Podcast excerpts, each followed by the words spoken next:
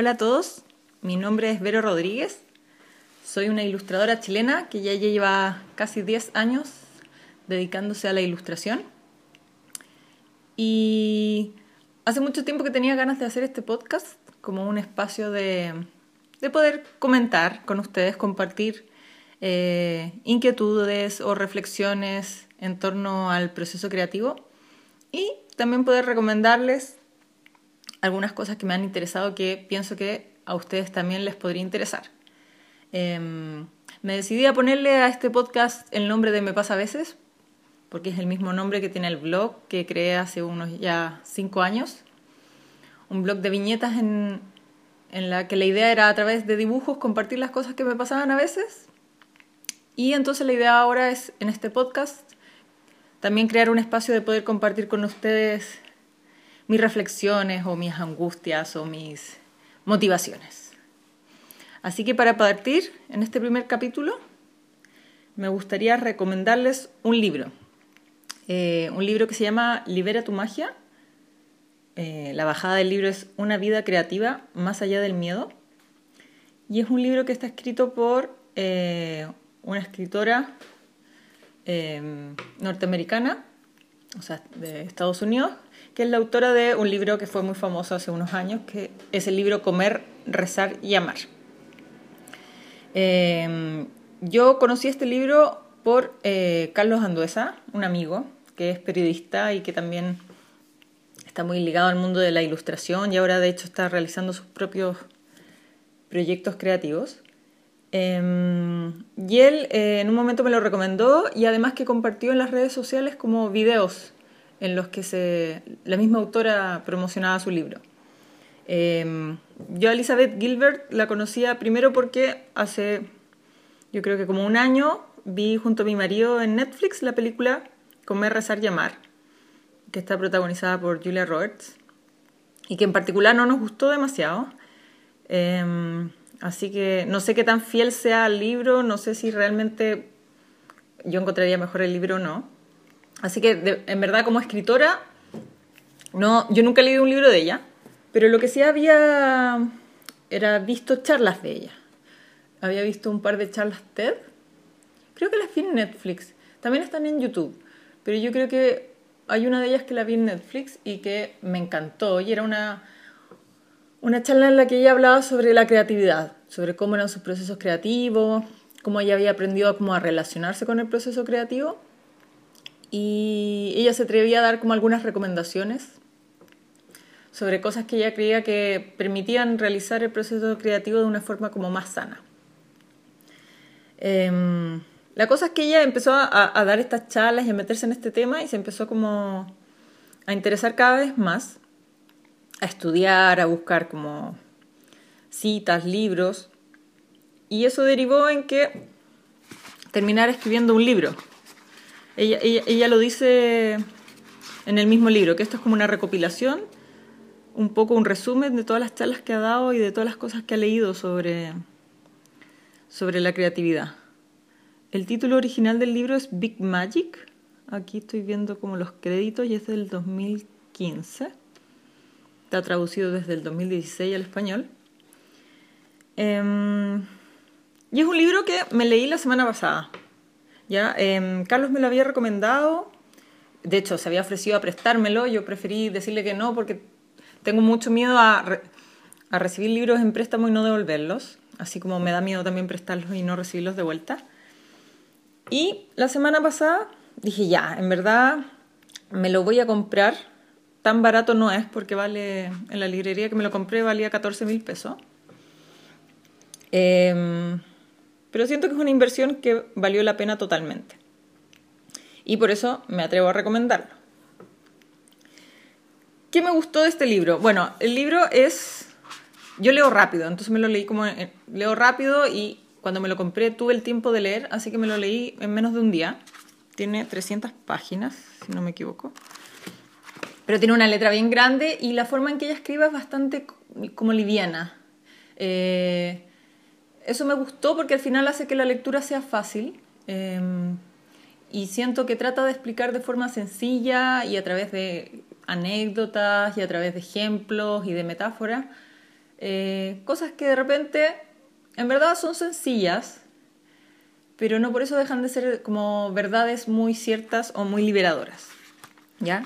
Em, el índice de este libro hace que se divida en varios capítulos que les voy a leer. El primer capítulo tiene que ver con el valor, el segundo capítulo tiene que ver con el encantamiento, el tercero con el permiso, el cuarto con la persistencia, el quinto con la confianza y cierra con un capítulo en el que habla sobre la divinidad.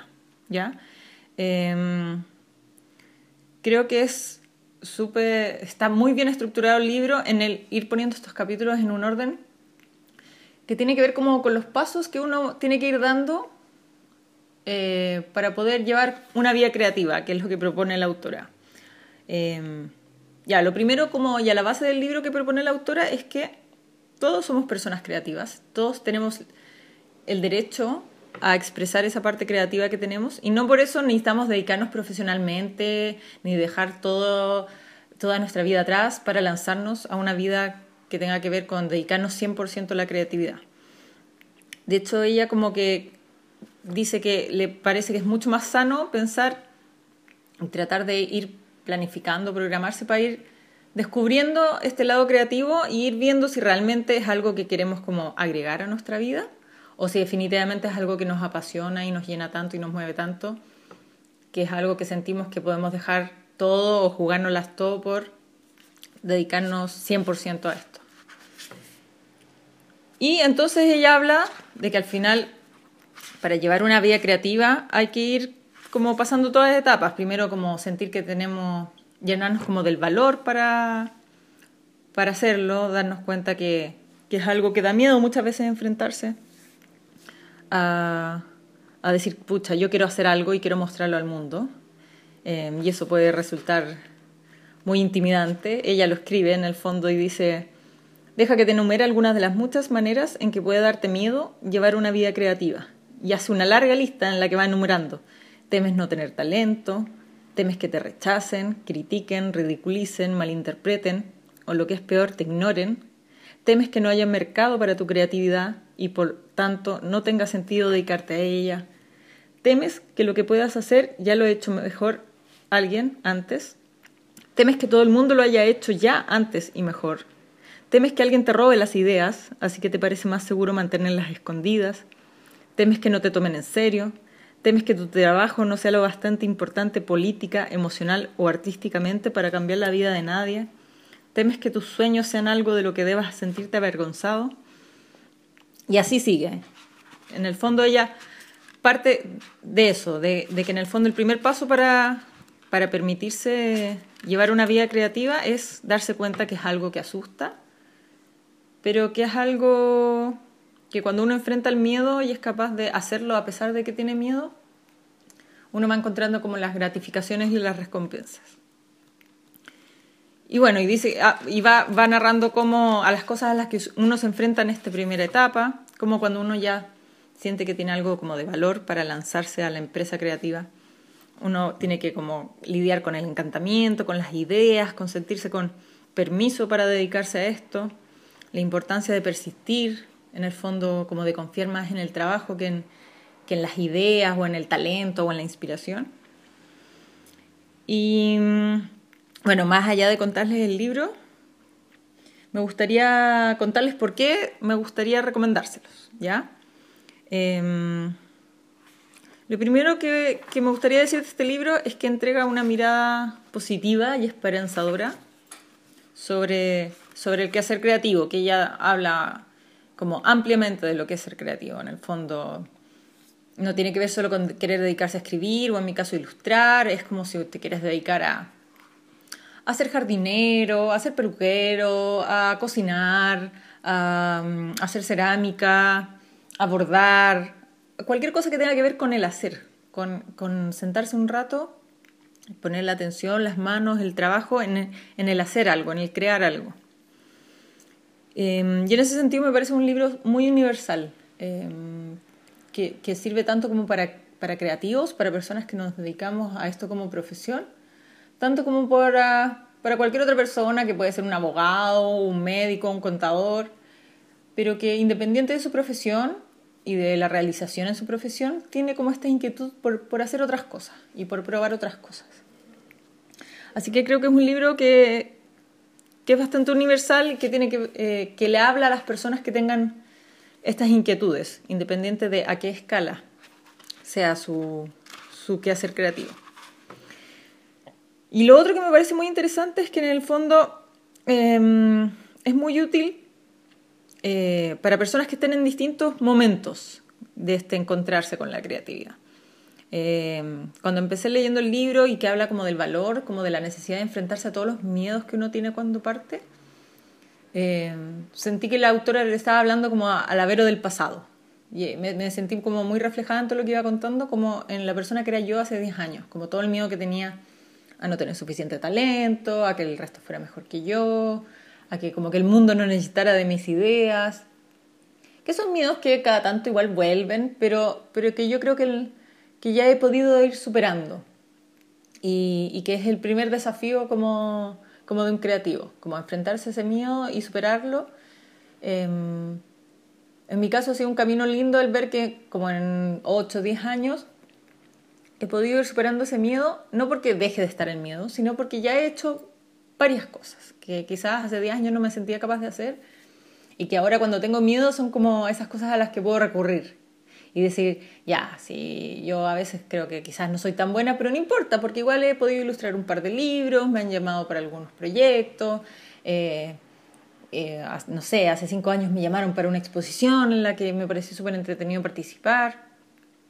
Entonces es bonito ver que como en la medida que uno va haciendo cosas y cumpliendo como pequeñas etapas, las que uno en verdad como el camino le va presentando y las cosas que uno va queriendo, en la medida que uno lo va logrando va adquiriendo como una cierta confianza que te hace sentir como con, con un poco de permiso de tratar de hacer esto. ¿Ya? Y que creo que es súper como bonito poder compartirlo porque al final cuando la gente está partiendo, obviamente tiene miedo. Cuando yo partí también tenía miedo, pero cuando alguien mayor o que ha recorrido un poco ya del camino te dice como, ¿sabes qué? Todos partimos iguales y tienes que hacerlo igual. Uno se va dando cuenta que en verdad uno puede y que uno en verdad lo disfruta y vale la pena intentarlo.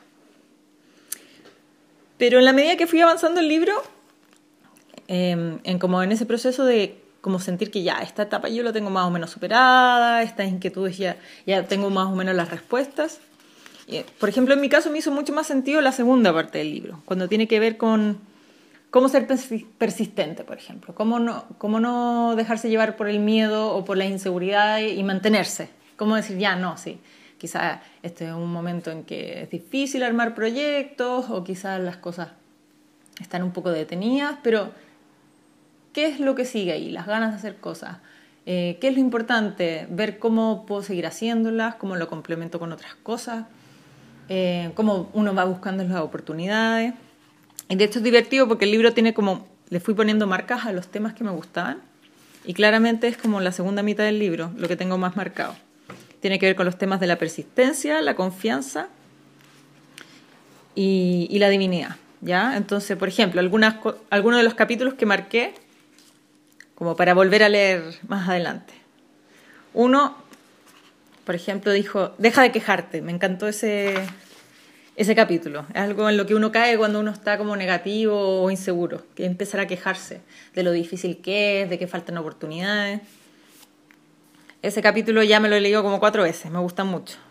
Después un capítulo en que habla como de permitirse disfrutar el trabajo y decirle al mundo, ¿sabes qué? Yo me dedico a esto porque me encanta, porque lo paso bien, porque es entretenido, porque me hace sentido, porque me realiza algo quizás difícil como, como con la mentalidad y la estructura de ahora, en las que todos, incluso los creativos, tendemos a creer que hay ciertas profesiones o actividades que, que tienen más lógica o que son más respetables y, y que terminamos teniendo el prejuicio de que dedicarse a lo creativo siempre es como una cosa media caprichosa.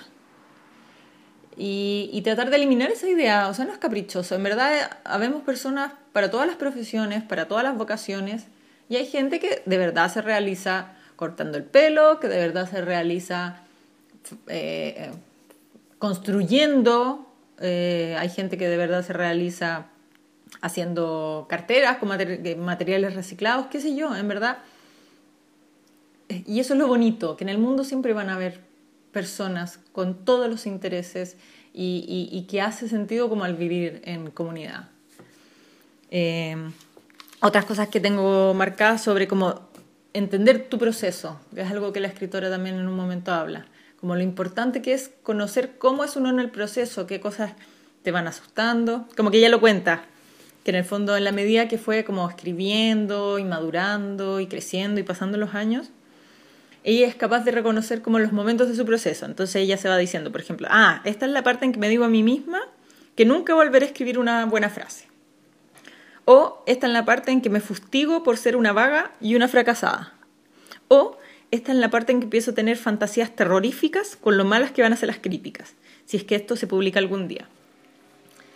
Y eso es algo que también yo con el tiempo he ido como procesando, entendiendo y que tiene que ver con conocerse a uno, porque es algo muy personal, tiene que ver con, con los procesos y los procesos son muy personales. Y, y, en eso es importante tanto como el uno ir pudiendo verse y reconocerse, como yo creo también el compartir con otros, el poder hablar con otros creativos eh, sobre sus procesos y descubrir las similitudes y descubrir las diferencias y, saber ya en este momento que yo sé que me deprimo, me angustio, ¿a quién puedo recurrir para que me dé una mirada externa, para que, para que me motive, para que me anime?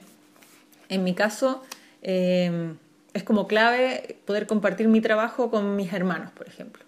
Con, tengo hermanos que se dedican a la ilustración, a la pintura, a la creación.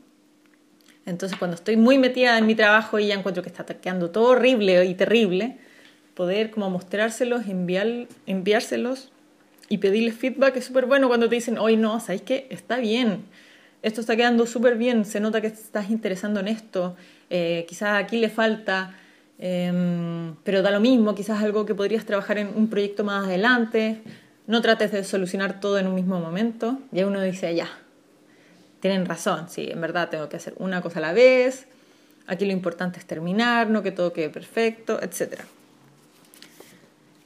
Y bueno, para, para no contarles todo el libro, algunos otros capítulos que me gustó mucho. Uno en que habla como del perfeccionismo, de lo terrible que es el perfeccionismo, del mal que le hace a las personas tratar de hacer las cosas perfectas, de lo más mal que le hace el proceso creativo, como creer que existe eso y que uno debiera aspirar a eso. La importancia de poder terminar las cosas, em, que crear obra no tiene que ver con hacer todo perfecto, tiene que ver con tener la capacidad de empezar algo y terminar algo que es algo que me recuerdo cada vez que estoy en un proceso creativo, como qué fácil es partir las cosas, qué difícil es terminarlas.